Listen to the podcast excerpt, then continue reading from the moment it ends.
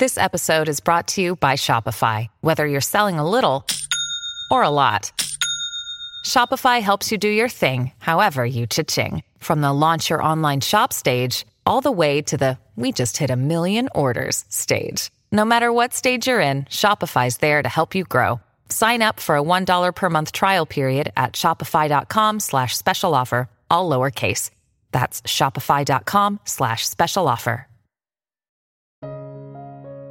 Pais amados, tudo bem com vocês? E a palavra de hoje, amados, que vai abençoar o seu dia, se encontra no Evangelho de Lucas, no capítulo 17, no versículo 5 ao 6, que diz assim: Disseram então os apóstolos ao Senhor: Acrescenta-nos a fé? E disse o Senhor: Se tivesseis fé como um grão de mostarda, direis a esta moreira: Desarraiga-te daqui e planta-te no mar, e ela vos obedeceria. Amém, amados? Glórias a Deus. Amados, quando nós lemos esta passagem, se nós analisarmos o contexto, o Senhor Jesus ele está ensinando acerca do perdão. E ao ensinar acerca do perdão, o Senhor Jesus, ele, no meio dos seus ensinamentos, ele lança esta palavra sobre a fé, porque os seus apóstolos pediram para que acrescentasse a fé por causa da dificuldade que eles tinham. Eles viram quão era difícil naquele momento obedecer esta palavra, então eles pedem para que aumentassem a fé deles, para que eles pudessem seguir as ordenanças e seguir os ensinos do Senhor Jesus. E ao ensinar sobre fé, o Senhor Jesus deixa aqui um, um ensino poderoso. E eu já vi algumas, alguns entendimentos que talvez não esclarecesse muito esse versículo, porque muitos dizem que a fé tem que ser do tamanho de um grão de mostarda. Mas na verdade, se nós lermos o versículo, não diz que é do tamanho, mas como um grão de mostarda. Ou seja, embora o grão de mostarda seja uma das menores sementes, quando você planta esse grão de mostarda e ele cresce, ele se torna uma grande árvore. E eu creio que o conceito de fé que o Senhor Jesus diz aqui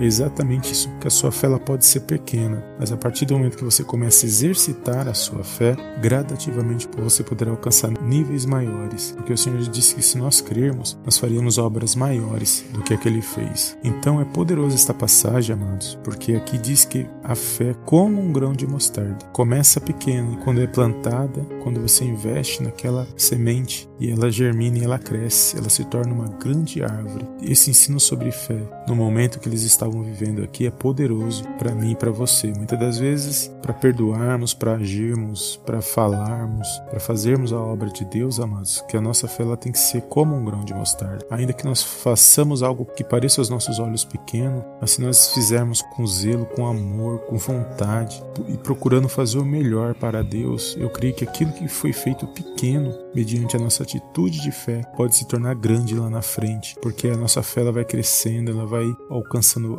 outros patamares, outros níveis, para que nós possamos ser vitoriosos, para que nós possamos ser abençoados pela palavra de Deus. Todos os homens e mulheres de Deus que viveram da fé, quando nós lemos Hebreus 11, vai mostrar que eles venceram pela fé. E a partir do momento que eles acreditaram, que eles permaneceram firmes, eles alcançaram as promessas vindas da parte de Deus. Que nós possamos a cada dia aprender a agir, a obedecer a palavra por meio da fé. Tudo que nós fazemos através da palavra de Deus, amados, é por meio da fé. E a fé é o firme fundamento das coisas que não se veem, mas é a prova das coisas que se esperam. Ou seja, só Deus pode trazer à existência aquilo que não existe. E é por meio da fé que nós vamos alcançar nossas vitórias, que nós vamos vencer, que nós vamos perseverar e alcançar da parte de Deus. Então que nesse dia você venha aprender que a fé é algo pequeno, porém que ela cresça, é algo que vai crescendo gradativamente. A palavra de Deus também ensina que a fé vem pelo ouvir e o ouvir pela palavra de Deus. Mas o ouvir não significa ouvir e entrar no ouvido e sair pelo outro, mas sim você escutar. Você